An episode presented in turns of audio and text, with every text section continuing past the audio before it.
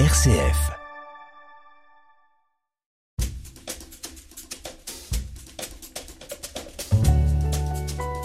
L'entretien de la semaine, Thierry Lyonnais.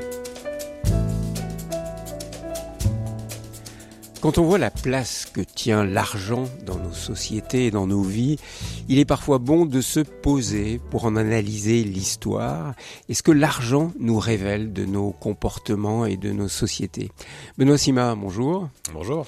Avec le dessinateur Tristan Garnier, vous publiez aux éditions Les Arènes une bande dessinée intitulée L'incroyable histoire de l'argent. Alors après le succès de l'incroyable histoire du vin, après le succès également de l'incroyable histoire de la bière, vous revenez à vos premiers amours, puisque vous êtes journaliste économique. Dans cette BD, vous commencez en disant que l'argent a existé avant l'argent. Vous pouvez nous expliquer? Bah oui, c'est très simple, parce que l'argent, enfin moi je suis pas, euh, je suis pas économiste, hein, je vais pas vous faire une histoire de la monnaie, mais l'argent c'est avant tout un, un langage, et c'est pour ça que ça existe depuis toujours. Car nos premiers ancêtres euh, très très lointains qu'on appelait, vous savez, les sapiens. ils n'avaient pas de pièces de monnaie, pas de billets, pas de virements euh, bancaires, etc., etc. Par contre, ils avaient quelque chose, c'était leur interaction sociale. Et dans leur interaction sociale, il y avait des échanges déjà. Mhm. Et donc, il y avait une forme d'argent, de monnaie qui était virtuelle. C'est le paradoxe. Et donc, l'argent est très important dans l'histoire parce qu'elle a toujours cohabité, euh, non pas avec l'homme, mais entre les hommes. Mais Il y avait le troc. On imagine que Alors, sans argent, il y a le troc. Justement, c'est une des idées reçues qu'on voulait euh, un petit peu déconstruire dans cette bande dessinée euh, destinée au grand public. C'est qu'en fait, le troc, c'est pas du tout une étape dans la longue histoire linéaire de la monnaie. Tout simplement parce que la monnaie n'a pas d'histoire linéaire. En fait, l'histoire de l'argent, c'est sans cesse des retours en arrière entre de l'argent virtuel, un peu comme aujourd'hui, hein, quand la, la monnaie virtuelle, les crypto-monnaies. Mais il y a 30 000 ans, ça existait déjà, on va, on va en parler. Le troc, les pièces, les billets, euh, les virements bancaires qui existaient du temps de la dynastie euh, abbasside euh, dans l'Empire musulman il y, a, il y a 1200 ans. Enfin, toutes ces choses ont, n'ont cessé d'évoluer, de revenir. Pendant les guerres récentes, le, troc est revenu et, les, et les cigarettes, par exemple, étaient la, monnaie euh, des camps de concentration. Alors c'est un exemple un peu dramatique, mais ça a été vraiment une réalité. Donc, ce qu'on a voulu faire dans cette bande dessinée, c'est raconter à quel point l'histoire de l'argent a accompagné les interactions entre les hommes depuis les plus lointaines origines. Alors, les, les toutes premières euh, monnaies sont en lien, on le voit, avec le développement des villes et de l'écriture. Donc, Mésopotamie, Égypte, les grandes civilisations. Effectivement, euh, il y a un moment dans l'histoire, après toute euh, la préhistoire, quand on entre dans l'histoire, les hommes et les femmes construisent d'abord des villages et ensuite des villes. Et quand on construit des villes, eh ben, on se connaît plus. Et là, ça pose un énorme problème en matière de communication, de langage et d'échange humain. Et donc, on invente des moyens. Et parmi ces moyens, le plus célèbre, et finalement l'invention la plus géniale, c'est la monnaie métallique. C'est-à-dire qu'on décide que certains métaux, à commencer par l'or, puisque ça a été identifié très tôt comme le, le métal le plus précieux, deviennent des moyens d'intercession entre les individus. Et on a cette idée assez géniale au moment où on invente l'écriture, c'est de considérer qu'on peut compter la monnaie et l'argent. Et en fait, l'écriture, dès le départ, a été inventée pour compter. L'écriture n'a pas été inventée à Sumer pour raconter des histoires ou des légendes ou des paraboles. Elle a d'abord été inventée comme une comptabilité d'État qui permettait d'unifier les échanges entre euh, l'oligarchie, l'armée, les esclaves, euh, les paysans, les citoyens, etc., etc. Alors, la première monnaie telle qu'on la considère aujourd'hui, qu'est-ce que c'est? C'est le, le scylla, le cycle d'argent? Alors c'est très bonne question. Euh, Pour moi, la première monnaie, c'est quand même cette invention euh, géniale, qui est celle du roi Crésus, hein, qui est pas du tout un roi légendaire, qui a vraiment existé. Euh, Là, nous sommes en Lydie. Alors la Lydie, c'est un petit empire grec euh, du 6e siècle avant Jésus-Christ, En Turquie actuellement. en Turquie Mhm. actuellement, euh, tout à fait. Donc là, on est au 6e siècle. Voilà. Et avant là, donc il y a une dynastie de, qui s'appelle les Mermades. Alors ils sont, ils sont oubliés, hein. Ils, ont été euh, vaincus par euh, par les Perses, donc on, on les a oubliés. Par contre, ils nous ont légué cette invention extraordinaire qui est la pièce de monnaie. En fait, c'est eux qui ont inventé ça.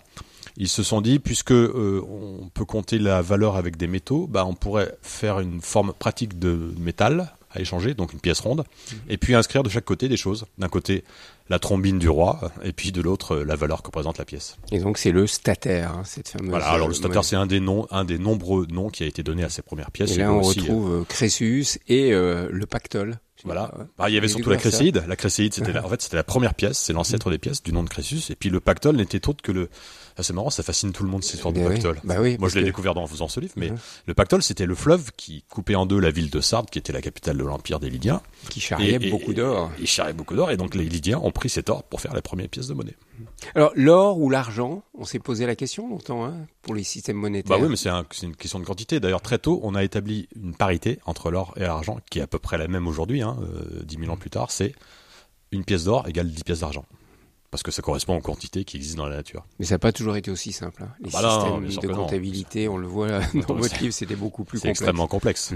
On découvre aussi que les, les conquêtes et la monnaie sont très intimement liées. Alors bien sûr, on pense tout de suite aux grandes Ah. conquêtes d'Alexandre. Ça, c'est une question très intéressante. En fait, euh, je parlais tout à l'heure de circularité de l'histoire de la monnaie et non pas de linéarité.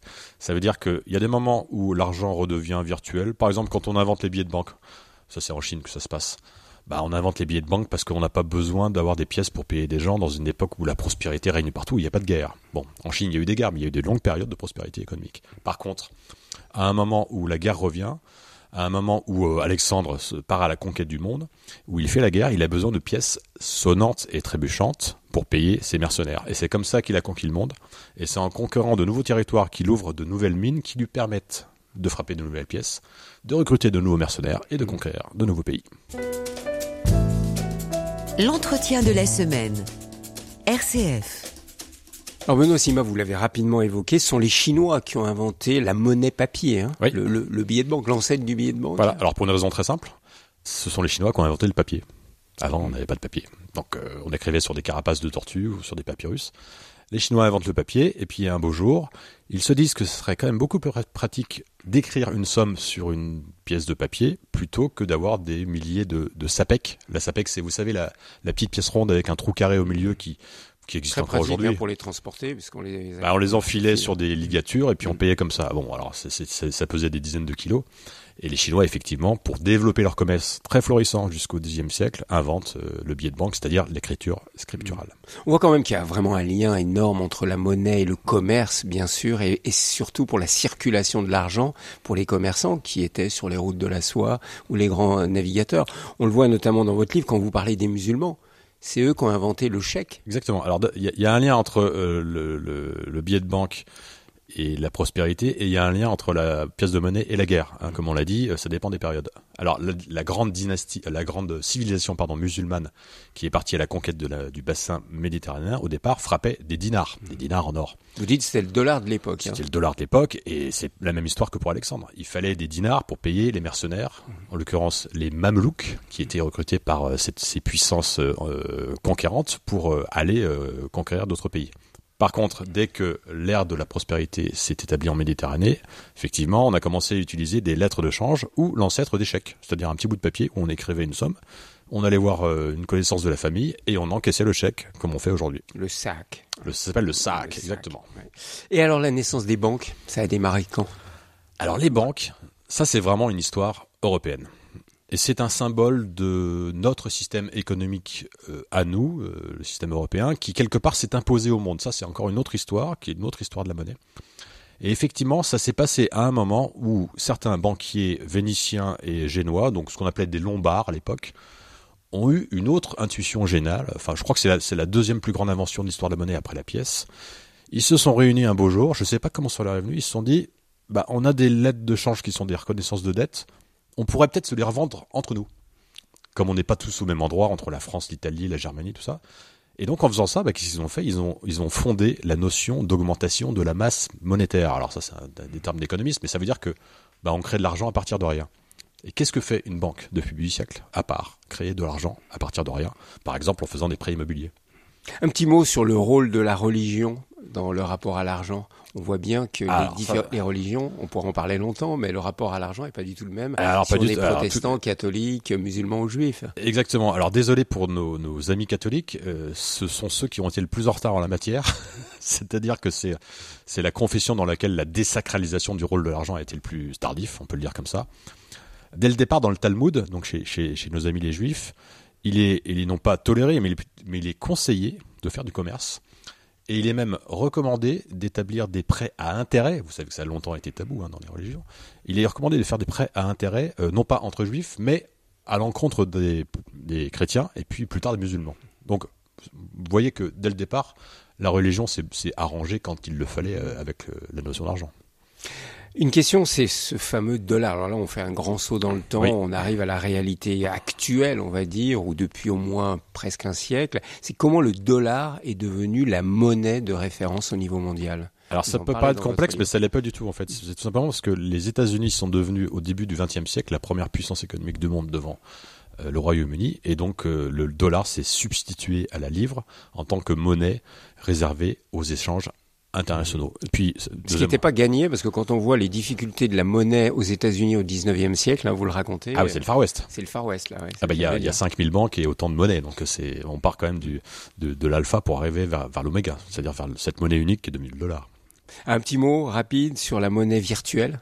Alors la monnaie virtuelle, chamboulement aujourd'hui. Chamboulement et en même temps, on revient aux origines. Hein, on l'a dit tout à l'heure, bah, nos ancêtres sapiens euh, échangeaient des dettes sociales et c'était une sorte de monnaie virtuelle. Aujourd'hui, ça revient sous forme des monnaies électroniques. Le plus connu, c'est le Bitcoin, qui est né il y a pas très longtemps et qui est une sorte justement de réaction au système monétaire monopolistique établi par les démocraties occidentales euh, au XXe siècle. Une réalité qui va perdurer ou c'est un phénomène qui Ah, va ça se discute beaucoup. Beaucoup me disent qu'en fait, le Bitcoin va disparaître parce qu'il n'est pas vraiment adapté aux échanges de tous les jours. C'est quand même le rôle de la monnaie, les échanges de, de tous les jours des citoyens. Par contre, sa technologie, la blockchain, va subsister et va devenir prédominant dans nos sociétés.